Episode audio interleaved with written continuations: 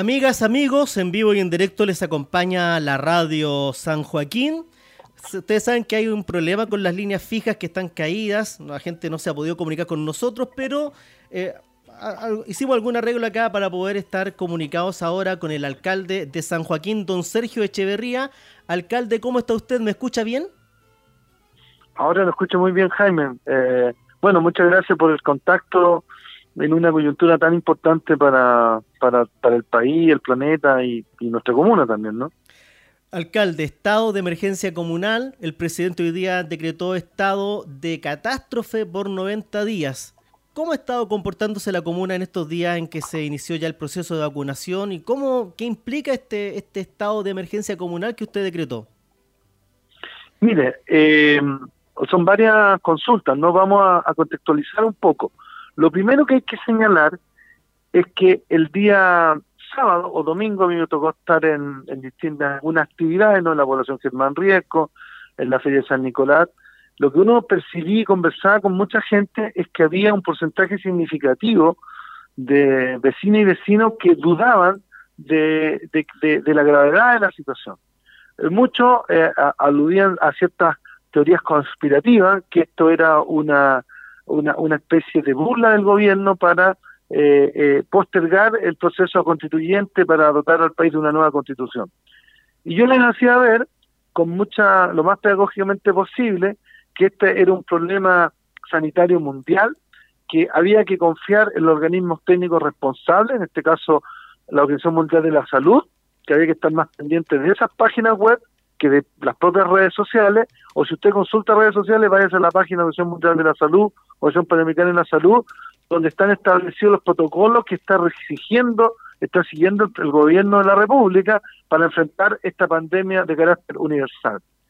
Ese, ese estado de ánimo del sábado y domingo de escepticismo de gran parte de la población cambió y a partir del día lunes la mayor parte de la gente entró en un estado de conciencia de que esta es una situación grave y también vimos gente, vimos muchas muestras de ansiedad, ¿no es cierto?, de la gente y en algunos casos también de pánico. Entonces, lo que la, eh, mi primera comentario que debo hacer a través de la radio San Joaquín a todos mis vecinos es que las pandemias forman parte de la historia de la humanidad, que el ser humano en general está más preparado que en civilizaciones anteriores para enfrentar estas situaciones. El, el coronavirus se detectó en 10 días. El SIDA como fue detectado en tres años. La humanidad no sabía, no sabía detectar que había gente que tenía síntomas graves, que su sistema inmunológico decaía y no logró aislar el virus hasta que se descubrió el SIDA. Entonces, en este caso también respecto de este coronavirus, ¿no es cierto?, el COVID-19 se descubrió en 10 días y la humanidad al más alto nivel, obviamente, sus equipos científicos están trabajando para encontrar la cura, que es la vacuna que eh, permitiría ya tratar de manera definitiva. En el intertanto, los gobiernos nacionales y los gobiernos locales tienen que adoptar medidas de acuerdo a sus facultades para evitar la mayor cantidad de contagios o a lo menos sabiendo que hay un porcentaje significativo de la población, se habla de hasta un 30%, ese contagio se vaya haciendo de manera escalonada para que no se saturen, como le ocurrió a los italianos, los, eh, el equipamiento de cama que permite atender particularmente a la población que está en estado grave o de mayor riesgo que son obviamente los adultos mayores, la embarazada, los crónicos y la población más infantil, particularmente los adultos mayores. Entonces, lo que hoy día se requiere por parte de lo, de lo que requiere el país hoy día son dos cuestiones. Primero, una autoridad que conozca la situación, que actúe de manera seria, responsable, no populista, no con medidas efectistas, sino que siguiendo la evidencia científica y de los expertos en materia epidemiológica y sanitaria que nos permitan enfrentar de mejor manera posible. Y en segundo lugar, se requiere que la población actúe de manera coordinada, disciplinada, acatando las instrucciones eh, que, se están dando para enfrentar el coronavirus. Por ejemplo, es muy probable, Ecuador ya lo hizo, que en los próximos días no se decrete una cuarentena. Eh, vale decir que nadie, salvo funciones críticas para la sociedad, pueda salir a las calles y que se autoricen determinadas horas para abrir el comercio, ir a comprarme eh, eh, medicamentos y obviamente alimentos. Eso, eso va, puede ocurrir y el presidente ya tiene las facultades porque el estado de catástrofe significa eso, que el presidente de la República tiene facultades para restringir determinados derechos, particularmente el derecho de locomoción, el derecho de propiedad, que eh, se pueden ver afectados. El derecho a locomoción es decir a los, vecinos, usted no puede salir de sus casas arriesgándose apenas, apenas de cárcel y multa.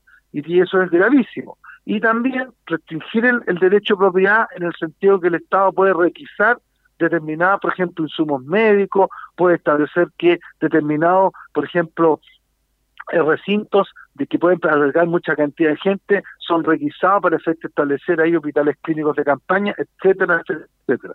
Entonces, lo más importante es que los ciudadanos acaten también y sigan las instrucciones que las autoridades eh, y los expertos sanitarios están recomendando que se toman como sociedad. Por tanto, el estado de el estado de catástrofe permite al presidente establecer determinadas medidas. Ahora, lo importante es que la ejerza. Por ejemplo, nadie entiende por qué no se restringe, no se establecen bandas de precios para terminar con la especulación. Entonces deberían haber después bandas de precios para terminar con la especulación en materia de acaparamiento de alimentos y particularmente de fármacos, mascarilla, eh, alcohol gel y otras otras cuestiones. También nosotros tenemos claro que el estado de emergencia comunal que fue decretado significa que nosotros como municipio tenemos la libertad para efecto de hacer compras que se requieran, por ejemplo, en insumos médicos y en otro, y, en otras cuestiones esenciales para enfrentar esta, esta, esta emergencia, sin pasar por los procesos licitatorios que entraban muchas veces y hacen, lentifican la eh, eh, eh, el, el accionar municipal. Entonces, nosotros tenemos claro que el estado de catástrofe decretado en el país y el estado de emergencia comunal que se decretó el día lunes van a significar que se pueden adoptar medidas excepcionales para enfrentar de mejor manera esta eh, esta, esta, mm, esta, epidemia del, coronavirus. Eh, obviamente también el municipio está adoptando medidas que dicen relación con las facultades que ellos que nosotros tenemos. Entonces, en particular, hay muchas dudas de la gente que, va a ocurrir.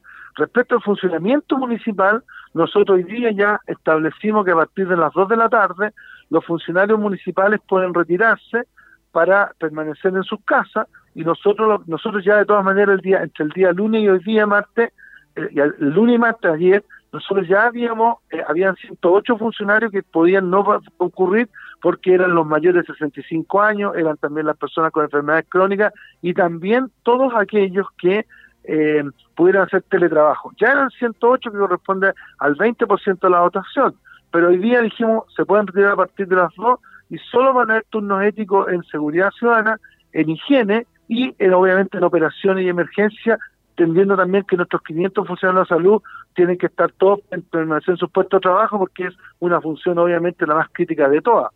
Y también aprovecho la radio San Joaquín de comunicarle a los vecinos que nosotros ya desde el día domingo habíamos suspendido todas las actividades de la Corporación de Deporte, de la Corporación de Cultura, también se suspendieron eh, eh, en estos días todo lo que son eh, los clubes de automayor, también se tomó la medida de no realizar ningún tipo de actividad comunitaria y tampoco actividades municipales.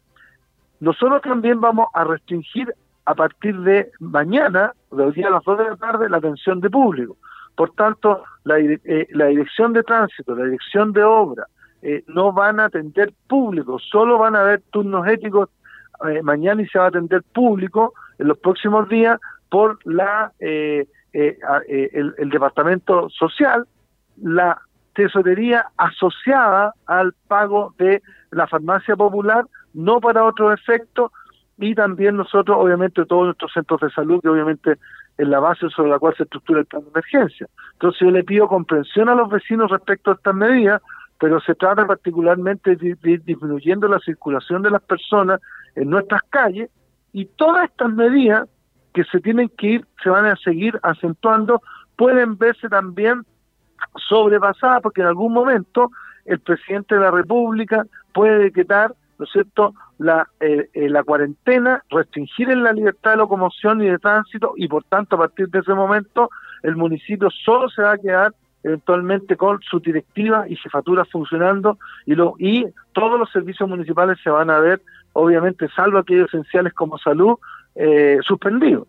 Entonces yo le pido a los vecinos dos cosas fundamentales. Primero hay que tener serenidad. Entonces, la, sociedad humana siempre enfrenta en este tipo de pandemia y lo más importante es que actuemos con solidaridad, con responsabilidad, con seriedad y sigamos las instrucciones que están definidas por nuestras, eh, por las autoridades, tanto nacionales, regionales como locales. Y en segundo lugar, también yo quiero hacer un llamado a que eh, efectivamente eh, nos informemos a través de los canales regulares. Si usted quiere saber, desde el punto de vista médico, cómo está, qué, significa el coronavirus, cuáles son las medidas más efectivas, vaya a la página de la Organización Mundial de la Salud, Organización Panamericana de la Salud. Y respecto de las medidas que se adopten, vaya a las páginas oficiales de la municipalidad, del gobierno regional, porque es ahí donde están las medidas más que se están que se están aplicando y desde el punto de vista científico los organismos que ya dije. Esto es muy relevante porque hay mucha gente que entrega información a través de las redes sociales que es totalmente falsa, errónea y contraproducente. Por eso que nosotros tenemos claro que esta es una decisión que requiere e, este para enfrentar esta esta pandemia requerimos autoridades serias y responsables, no populistas, necesitamos también una comunidad solidaria que esté colaborando en la implementación de las medidas que se definan. Alcalde Echeverría, mucha gente ha planteado acá en la radio, me han eh, hecho preguntas y también lo he visto en las redes sociales acerca del funcionamiento de las ferias libres del mall que tenemos mm. acá en la comuna de San Joaquín y algunos han pedido que, la autoridad municipal decrete el cierre, por ejemplo, del, patio outlet de la fábrica. ¿Usted como alcalde mm. tiene atribuciones para eso? No, mire, yo tengo una, yo, yo jurídicamente tengo claro que los alcaldes no tienen facultades para cerrar eh, mall, ¿no? Eh, y comercio, ¿no? Eso no tienen facultad, obviamente solo en caso de que tengan permisos de obras pendientes, en ese caso no, pero alguien que está en regla y que tiene su permiso de edificación, tiene su recepción definitiva y tiene su patente comercial, los municipios no tienen facultades. Eso no significa que yo como autoridad evalúe y pida y solicite, tal como han hecho otros alcaldes, de que determinadas actividades de comercio se restringen. O sea, yo pienso que llegó el momento que esta medida que optándola paso a paso, que se debería, por ejemplo, ya decretar el cierre de todo lo que son los lugares de entretenimiento, cine, eh, eh, restaurantes, etcétera, etcétera. Y también respecto de los malls, obviamente los malls eh, hay que distinguir, los malls deberían cerrar ¿ah? Algunos ya han planteado, por ejemplo, en el caso de Prudencia, llegar a un acuerdo que cierra a las 4. Yo pienso que la autoridad debería ya decretar el cierre de MOL, porque los alcaldes no tienen facultades para eso, y ellos mismos autorregularse eh, y también ellos ya proceder al cierre, salvo aquellas cuestiones que sean, por ejemplo, que hayan servicios esenciales. Para mí, ¿cuáles son los servicios esenciales que la población tiene que tener? El acceso a su farmacia, a la farmacia en general, y también el acceso a la adquisición de bienes, no de, alimentos. Entonces, obviamente, lo, en general, incluyendo Italia, incluyendo China, incluyendo Australia, casi todos los países, los supermercados siguen funcionando, pero regulados. Vale decir, en Australia usted establece, por ejemplo, que los adultos mayores tienen horario exclusivo para ir, por ejemplo, entre las 10 y las 12 del día. Y después se van, eh, se regulan, permitiendo entrar 30, 40 personas, porque obviamente usted necesita que la gente acceda a la alimentación. Si no, se producen estos problemas de aglomeraciones que más propagan el virus y que al final terminan efectivamente en un caos en que la gente acabara y al final hay mucha gente que no se quedó sin stock para poder atender sus necesidades básicas de alimentación.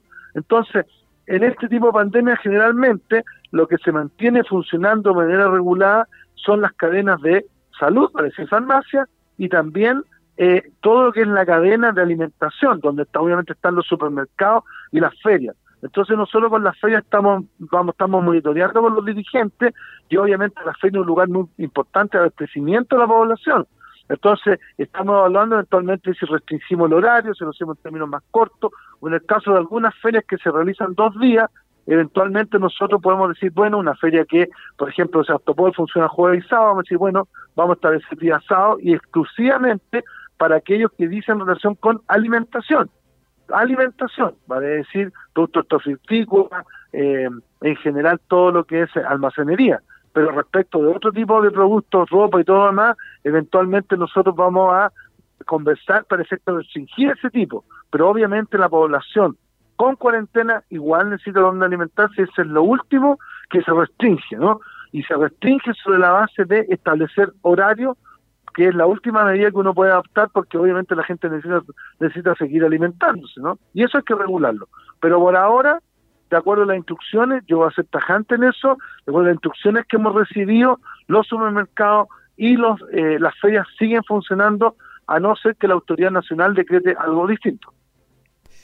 Alcalde, con respecto a la campaña de vacunación, durante el primer día se vio que los CEFAN de nuestra comuna fueron colapsados por la mm, eh, los adultos mayores fundamentalmente que eh, están muy atemorizados en algunos casos y que partieron a vacunarse, algunos pensando que esta vacuna es contra el COVID-19 y diciendo que no es así, que es contra la, la influenza. No obstante, tenía conocimiento de que, eh, de que la Ceremi no había entregado la cantidad necesaria de vacunas para o la había entregado atrasadas para esta jornada en particular. ¿Eso está subsanado y cómo se está desarrollando el proceso? Mire, lo que pasa es que Dos cosas. La campaña contra la influenza es una campaña en que se establece de que eh, la población crítica que se tiene derecho a la vacuna gratuita contra la influenza son los, infantes hasta quinto básico, independiente de la edad, y los adultos mayores de 60 años, las personas mayores de 60 años. Eso en la comuna significa que nosotros vamos a disponer de 45 mil dosis de vacuna.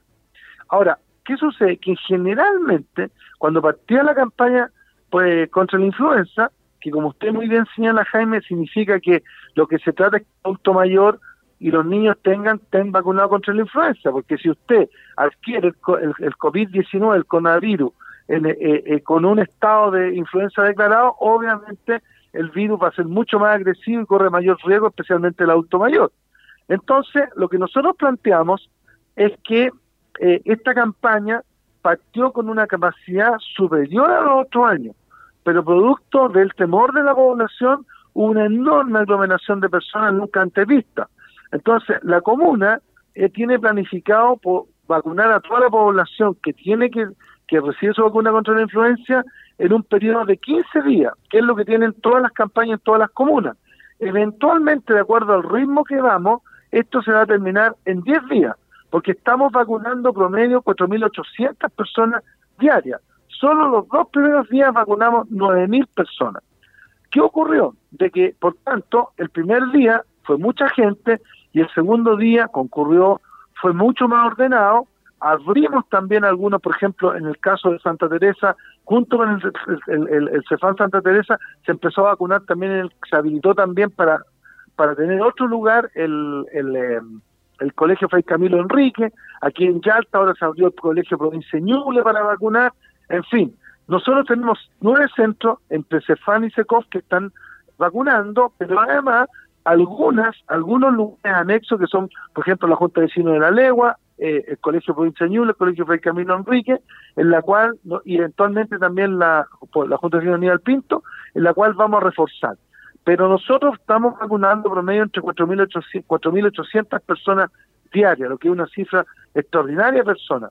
También, a partir de hoy día, y de acuerdo a un calendario que se le está entregando a las comunidades escolares, a la población infantil se le va a vacunar en las eh, en sus colegios y tanto los colegios públicos como particulares subvencionados tienen que consultar el calendario cuando ellos van a ser vacunados. Eso es muy relevante. Entonces, la campaña tuvo un pequeño problema que no se transformó en un problema mayor, descontando el tema de la aglomeración del primer día. De que ayer nosotros teníamos que retirábamos las vacunas, por ejemplo, el martes, por el tema de las cadenas de frío, el martes. Y ayer a las 4 de la tarde fuimos a retirar vacunas y el Servicio de Salud Sur no tenía porque tuvo un problema de logística. Entonces la CDM Salud, los alcaldes, hicimos, teníamos incluso una declaración preparada y al final, por suerte que hoy día, a 10 para las 7 de la mañana, nuestros equipos retiraron 4.800 dosis de vacuna y hoy día nos van a entregar una cantidad similar, por tanto, tenemos stock de vacuna, pero obviamente nosotros tenemos una capacidad de vacunar de, de 4.800 personas. Entonces, lo que generalmente se hacía en dos meses, se va a hacer en 10 días y yo pido a la población que obviamente comprensión, porque hay mucha ansiedad, están concurriendo muchos, pero nosotros estamos seguimos sistemáticamente. Aprovecho de decir también que nosotros está, tenemos un programa que a los postrados se les va a vacunar a domicilio y estamos evaluando también respecto a los mayores de 80 años cómo estamos llegando a vacunar, pero nos dimos cuenta que muchos de ellos a vacunar a domicilio concurrieron por sus propios medios a vacunarse. Entonces, en general la, la, la, la, la campaña está actuándose de manera extraordinaria y los plazos con la cual se pensaba vacunar en términos normales, que eran dos meses, se restringió prácticamente en 10 días vamos a tener. Eh, toda la población que está en estas, que ha sido declarada de riesgo, vacunada contra la influenza, como usted muy decía, no contra el COVID-19. Y una cosa que quiero decir también que los alcaldes estamos presionando al gobierno para que el gobierno amplíe el rango, vale decir que ojalá permita, si es que las vacunas están disponibles, también vacunar toda la básica y también bajar quizá la edad de los 60 a 55, 50 años. Eso es lo que el gobierno va a tener que responder en los próximos días a los alcaldes que tenemos una voz unánime en este sentido de que es muy importante que esta campaña contra la influenza eh, se desarrolle de manera rápida, que es lo que está hasta ahora ocurriendo. Alcalde, tengo dos preguntas que me hacen auditores acá vía redes sociales y el WhatsApp de la radio. La primera la hace eh, Viviana y pregunta si la farmacia popular de San Joaquín va a estar abierta, en qué horarios y hasta cuándo va a estar funcionando la farmacia popular de San Joaquín. No, la farmacia popular va a estar funcionando eh, eh, en las mañanas hasta las 2 de la tarde. ¿ah? Y ahí se va a establecer un ético y la farmacia popular tiene horario de funcionamiento normal. ¿no? Tiene horario de funcionamiento normal porque va a estar con un turno ético y de hecho dentro de los turnos éticos que se establecieron es que la, va a tener que haber un funcionario de tesorería y él también va a estar atendiendo porque obviamente se entiende que esto es de primera eh, necesidad para las personas. Entonces, la farmacia popular sigue funcionando en horario normal. Don Víctor Salinas pregunta sobre la renovación de licencias de conducir, si tienen algún plazo más extendido para los que vencen en marzo. Eso es una decisión, porque es una decisión por ley, los alcaldes, eh, perdón, es una decisión por, es una decisión que de acuerdo a la ley tiene que obviamente la autoridad eh, de transporte tomar la decisión, que el ministerio. Los alcaldes le estamos pidiendo que efectivamente las, se está estudiando que las licencias de conducir se puedan eh, eh, renovar automáticamente por un plazo de seis meses, un año más, porque efectivamente está ocurriendo que prácticamente ya todos los municipios están suspendiendo los tratamientos de licencias porque en general donde hay atención de licencia de conducir hay mucha aglomeración. Nosotros estábamos con turnos éticos, o sea, para decir con, acceso restringido, dejábamos entrar 15 personas por eh, por eh, por, por turno, o sea, entraban 15 personas, se entraban otras 15 más, a partir de mañana eso también se va a suspender y va a tener que reprogramarse todas las horas. Hay que insistir que hay que estar atentos a las medidas que se están adoptando, porque son medidas que van a ir cambiando en el transcurso del tiempo. Entonces, hoy día, formalmente, nosotros vamos a restringir y probablemente lo que se va a establecer que a partir del día eh, de mañana ya se tienen que reprogramar las horas y pedimos excusa, pero obviamente la emergencia nacional es lo que manda más, más allá de eh, la necesidad de las personas de renovar su licencia, porque tenemos que enfrentar esta emergencia. Existe mucha inquietud de, de, la comunidad de tener conocimiento si acá en, nuestro, en, San Joaquín se ha producido algún caso de COVID-19 hasta el momento o no. Mire, en eso, ya, en eso hay que ser muy claro. Hasta ahora, estamos hablando ahora, porque nosotros obviamente estamos de acuerdo a la cifra que entrega el Ministerio de Salud, no ha habido ningún caso eh, eh, de, de, COVID-19 declarado, ¿no? Ah, que se haya dicho que hay una persona contaminada. Sí han habido personas que han presentado sintomatología, un, ah, la gente quedó con mucho pan en Santa Teresa, pero al final todos los casos que hasta ahora habían sido declarados con cierta sintomatología han sido declarados negativos y por tanto todavía no tenemos ninguna persona que tenga contaminación pero estamos en una gran ciudad. Y lo que tiene que tener claro la comunidad, que obviamente las cifras van a seguir aumentando. Vale decir, como dicen los expertos en pandemia, dice, eh, eh, mucha gente se va a contagiar y lo que se trata es, tomar medidas para efecto que esto se anda lo más lento posible para ganar tiempo mientras se, encuentra la vacuna y también para no colapsar el sistema de atención de camas clínicas que se requieren particularmente las personas que eh, empiezan a presentar cuadros más graves.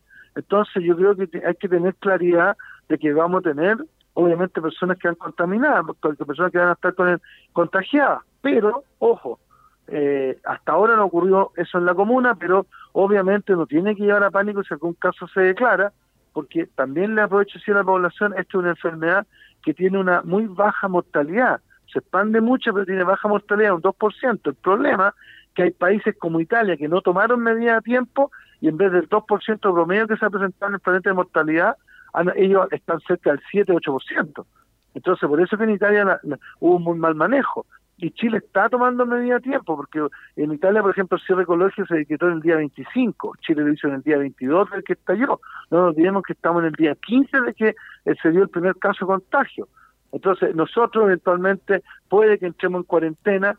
Ahora, Italia eh, lo hizo en el día 45, España lo hizo en el día 41. Entonces, la experiencia indica que es mejor adelantar la cuarentena y eso es lo que tiene que hablar el gobierno de la República.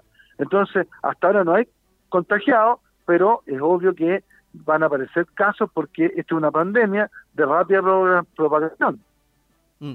Alcalde, me piden acá que le pregunte la señora Olga, me dice que qué pasa con el trámite para quedar exento del pago de basura que se renovaba ahora en marzo.